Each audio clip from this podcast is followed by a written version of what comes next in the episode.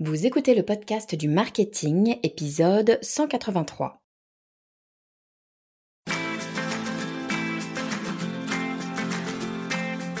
Bonjour et bienvenue. Je suis Estelle Ballot et je suis ravie de vous recevoir sur le podcast du marketing.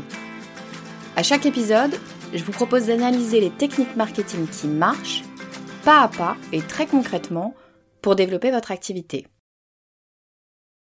Si vous avez un business sur Internet, ou en tout cas si vous offrez vos services sur Internet, cet épisode est littéralement un prérequis parce que eh bien, vous pouvez avoir le plus beau site du monde. Si vous n'avez pas mis en place ces trois petites choses, c'est pas la peine, vous ne vendrez pas. Ou en tout cas, ben, vous ne vendrez pas bien.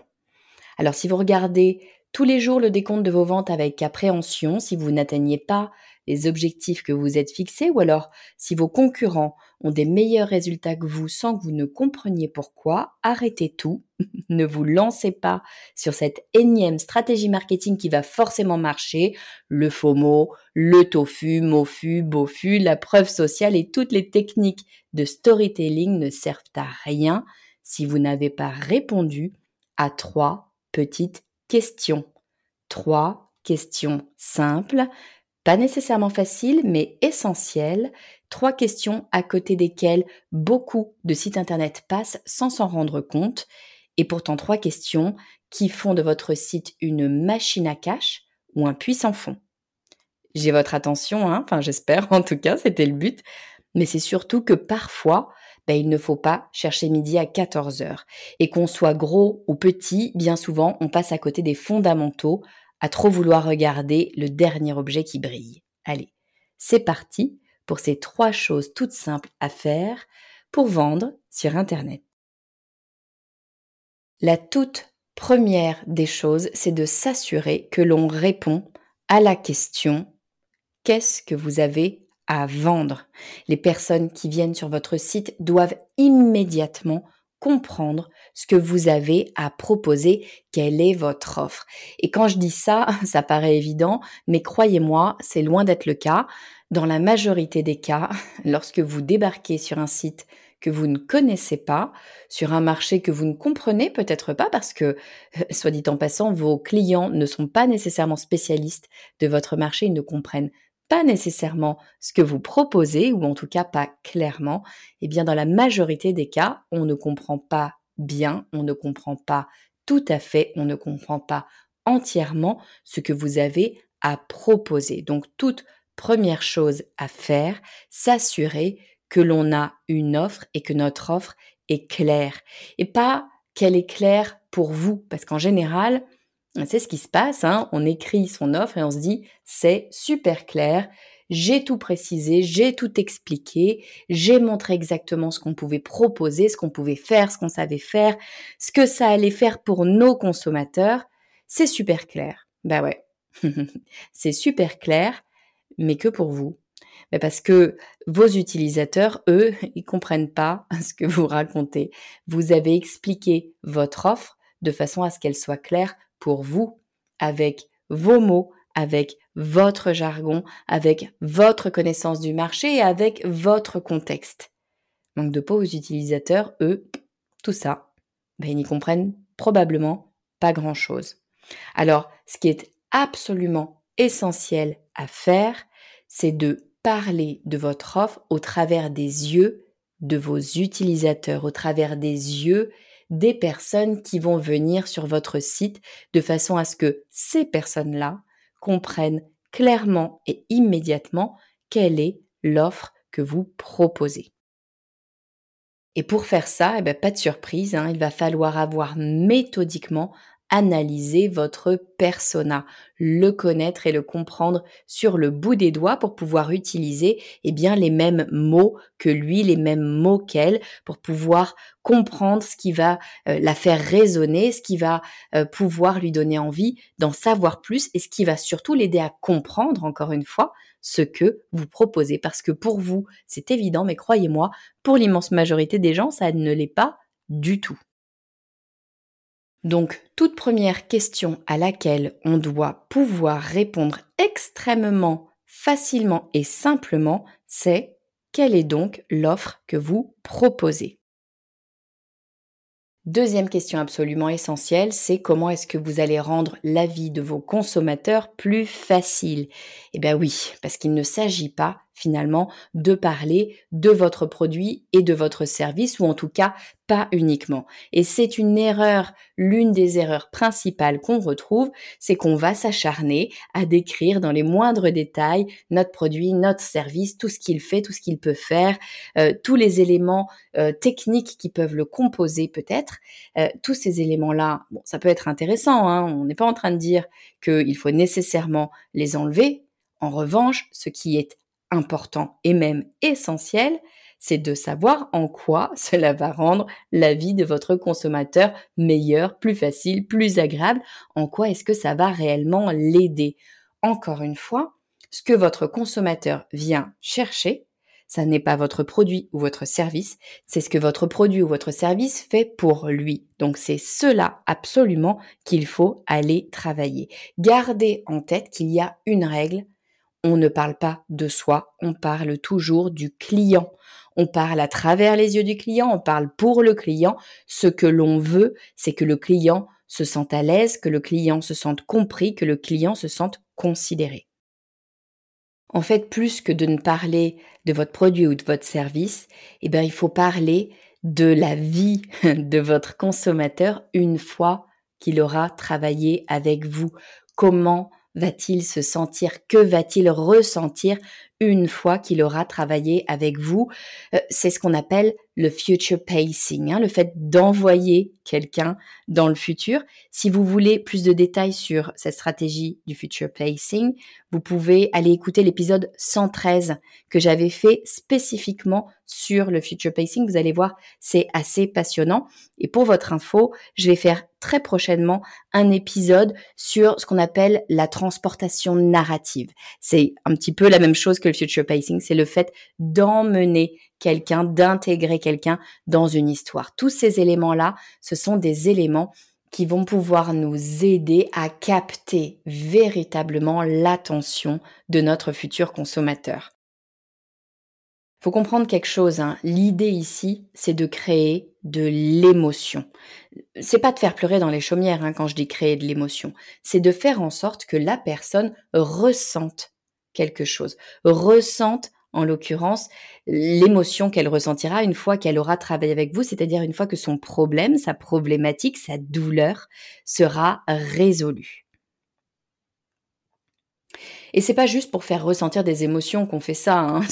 c'est pas juste parce qu'on pense que c'est sympa d'avoir un côté émotionnel. Non, bien sûr, tout ça, c'est baqué par des études scientifiques, des études qui montrent que plus on ressent d'émotions, plus on qui montre que plus on ressent d'émotions en écoutant un discours, en lisant un argumentaire, plus on est influencé par ce discours. Donc ça a un impact véritablement fort pour que votre audience croit en ce que vous racontez et envie d'aller avec vous dans votre histoire, il faut qu'il ressente des émotions, en tout cas, ça va donner plus de chances à votre discours d'être cru euh, et d'influencer les décisions qui vont, euh, qui vont venir. Et puis il y a un deuxième effet avec cette histoire d'émotion, c'est que lorsque la personne aura imaginé travailler avec vous, ce fameux future pacing, hein, donc comment est-ce qu'elle se ressentira une fois qu'elle aura travaillé avec vous, eh bien, elle aura imaginé finalement hein, cette situation d'avoir travaillé avec vous. Il faut comprendre un petit peu comment fonctionne le cerveau. Le cerveau ne fait que relativement peu de différence entre ce qui s'est réellement passé, un souvenir, et ce qu'il a imaginé. Typiquement, le fait d'imaginer, là tout de suite, euh, qu'il a travaillé avec vous et d'imaginer l'émotion que la personne aura ressentie en travaillant avec vous, eh bien cet élément qu'il aura imaginé, le cerveau aura du mal à savoir si ça s'est réellement passé ou non. Bien sûr, hein, in fine, on sait que ça ne s'est pas passé, mais il en fait finalement que peu de différence. Et ça, c'est intéressant parce qu'à partir du moment où le cerveau de notre consommateur a euh, imaginé cette émotion qu'il ou elle ressentirait une fois avoir travaillé avec vous, c'est-à-dire une fois avoir résolu son problème. Euh, il a imaginé travailler avec vous, il est proche d'avoir dans le souvenir d'avoir travaillé avec vous. Encore une fois, pour le cerveau, c'est pas très loin. S'il a déjà décidé de travailler avec vous, eh ben, il aura du mal à aller contre sa propre décision. A priori, quand on prend des décisions, euh, ben, on prend des bonnes décisions. Il va avoir du mal à se dédire. Le fait d'avoir imaginé travailler avec vous va donner un argument de plus à son propre cerveau, au cerveau de votre consommateur, pour considérer que c'est une bonne chose que de travailler avec vous. Il a déjà fait un pas vers vous, vers le fait de vous choisir en tant que prestataire. Donc deuxième question absolument essentielle à se poser, c'est en quoi est-ce que je rends la vie de mon consommateur meilleure? Et puis troisième question qu'il faut pouvoir solutionner, c'est comment est-ce que je fais pour l'avoir? Comment est-ce que je fais pour avoir cette offre, pour pouvoir en profiter? Comment est-ce que je fais? Ben, En fait, pour acheter, pour prendre rendez-vous, pour aller plus loin, pour euh, travailler avec vous. Ça paraît très très simple quand je dis ça. Hein. Qu'est-ce que c'est? C'est le fameux CTA, le Call to Action, hein, dont on vous parle tout le temps à la fin de n'importe quel argumentaire et on va voir pas forcément qu'à la fin, mais à la fin de n'importe quel argumentaire, il faut que vous ayez un call to action, c'est-à-dire de dire à la personne qui est en face de vous, à votre futur consommateur, ce qu'il a à faire pour eh profiter de cette offre. Si vous ne lui dites pas, il ne peut pas le savoir. Si vous attendez que votre consommateur devine quelle est l'étape euh, qu'il y a à faire après, il y a de bonnes chances qu'une partie euh, des consommateurs comprennent. Il y a de bonnes chances aussi qu'une partie des gens qui allaient consommer ben, ne comprennent pas et n'y aillent pas ou ne prennent pas la peine, ne fassent pas l'effort de comprendre quelle est l'étape suivante. Rien ne vous empêche de lui dire quelle est l'étape suivante. Alors dites-le.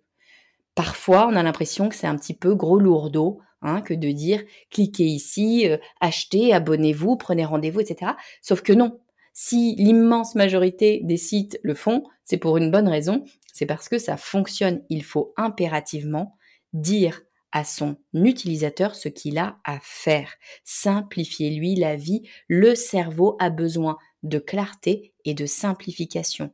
Encore une fois, le cerveau humain passe son temps à prendre des décisions pour vous sauver la vie. Il a vraiment autre chose à faire qu'essayer de comprendre quelle est la prochaine étape pour acheter votre produit ou votre service. Donc, simplifiez-lui la tâche, dites-lui ce qu'il a à faire. Il pourra plus facilement choisir de travailler avec vous si les choses sont claires et simples.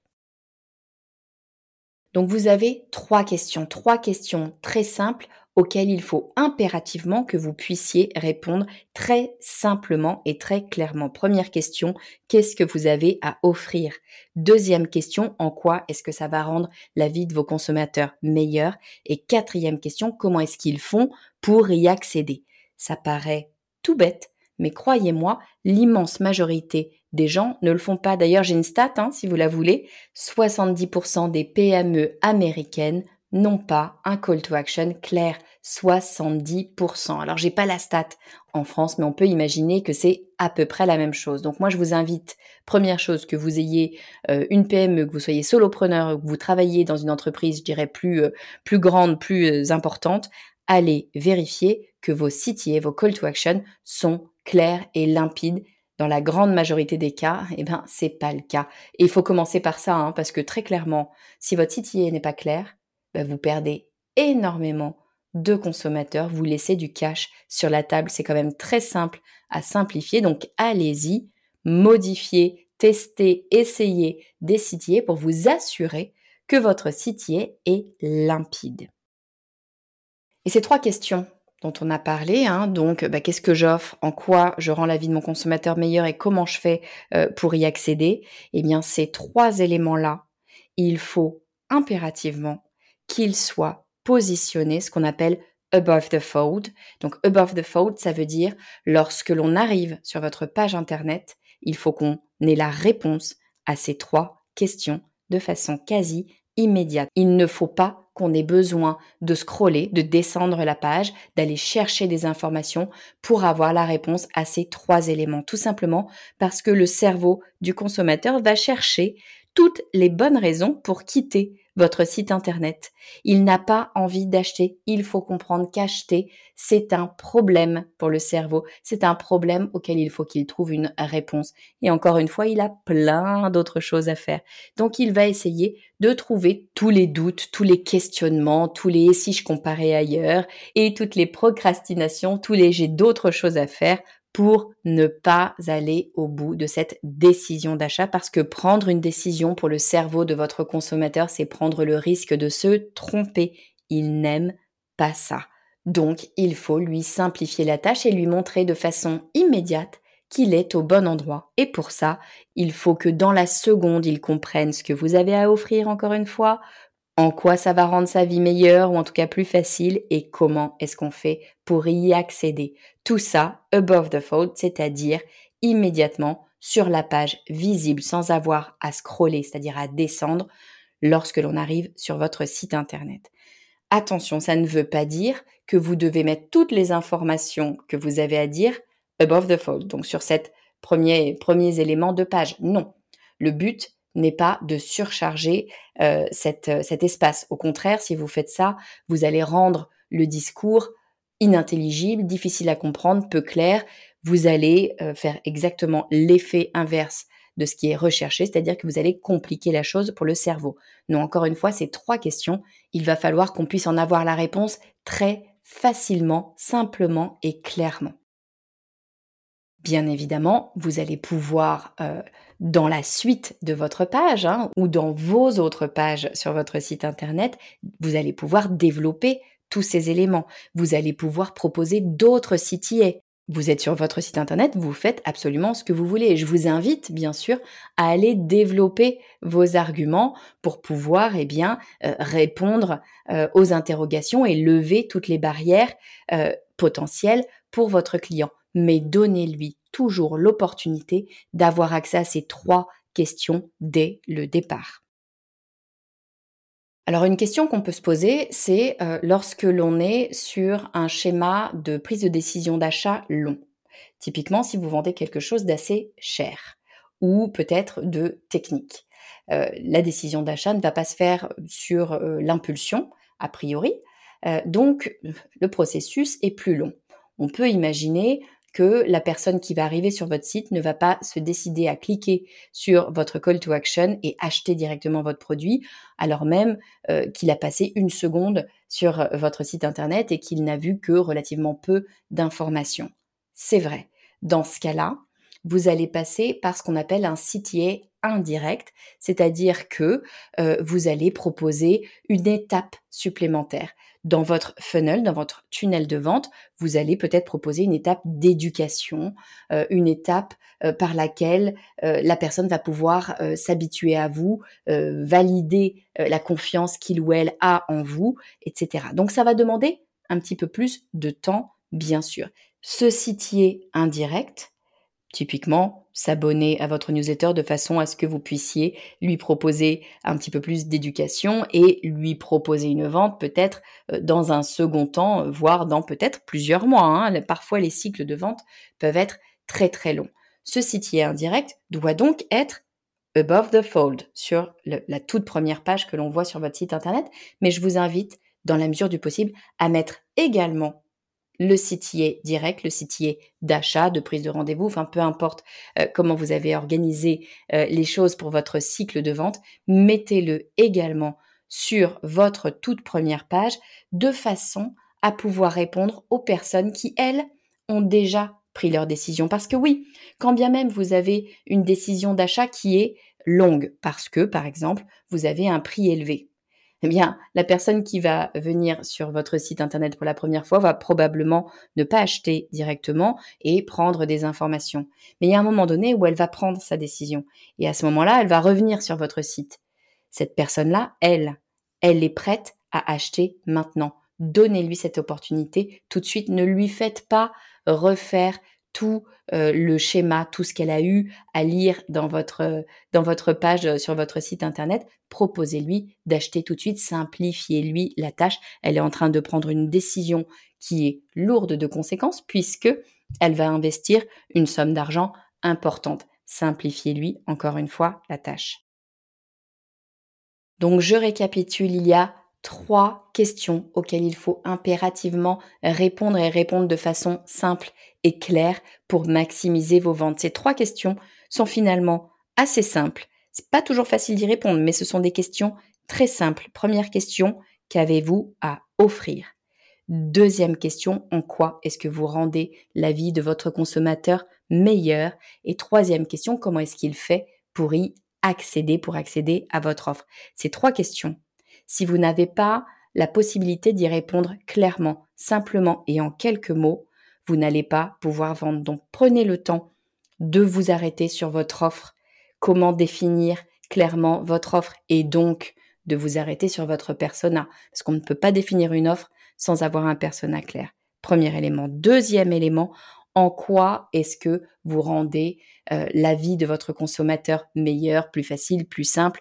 Comment est-ce que vous le libérez de sa douleur? Ce sont des éléments extrêmement importants à comprendre parce qu'encore une fois, votre client, ne vient pas que pour votre produit ou votre service, il vient pour ressentir une émotion, quelle qu'elle soit, et cette émotion, il faut la comprendre pour pouvoir aller plus loin que le seul produit ou le service. Troisième élément, comment est-ce que je fais pour y accéder? J'ai pris ma décision, je veux travailler avec vous, comment est-ce que je fais? Il faut que ce soit ultra simple, ultra limpide, et si vous avez euh, un process en deux étapes, donnez les deux étapes. Donnez l'étape intermédiaire qui permet peut-être une éducation plus longue lorsque euh, on a un process d'achat long, mais donner l'opportunité d'acheter parce que la personne qui aura pris sa décision, eh bien elle, il faut impérativement lui simplifier la tâche pour pas la voir partir, tout simplement. Voilà, j'espère que cet épisode vous fera réfléchir sur eh bien votre site internet et votre communication. Comment est-ce que euh, vous présentez votre site, vous présentez votre offre. Parfois, ce sont des choses extrêmement simples qui changent radicalement les choses, notamment en termes de conversion. Donc, je vous invite vraiment à vous pencher sur ces trois questions et à vérifier que vous y répondez absolument clairement et simplement, non pas pour vous, mais pour votre audience. Si cet épisode vous a plu, je vous invite à vérifier que vous êtes bien abonné sur la plateforme de votre choix au podcast du marketing. Abonné pourquoi? Eh bien pour vous assurer de ne manquer aucun épisode du podcast. Vous aurez une notification tout simplement lorsqu'un nouvel épisode euh, sort, en général tous les jeudis, mais il y a des épisodes bonus qui sortent un peu plus souvent. Donc n'hésitez pas à vous abonner. C'est très important aussi pour moi parce que ça m'aide à faire connaître un maximum de personnes le podcast du marketing, tout simplement parce que ça dit aux algorithmes que c'est un podcast de qualité. Donc si pour vous, le podcast du marketing est un podcast intéressant, un podcast qui vous aide, un podcast qui peut-être simplifie le marketing pour vous, abonnez-vous, ça m'aidera et ça vous permettra de ne louper aucun épisode. Je vous dis à très vite.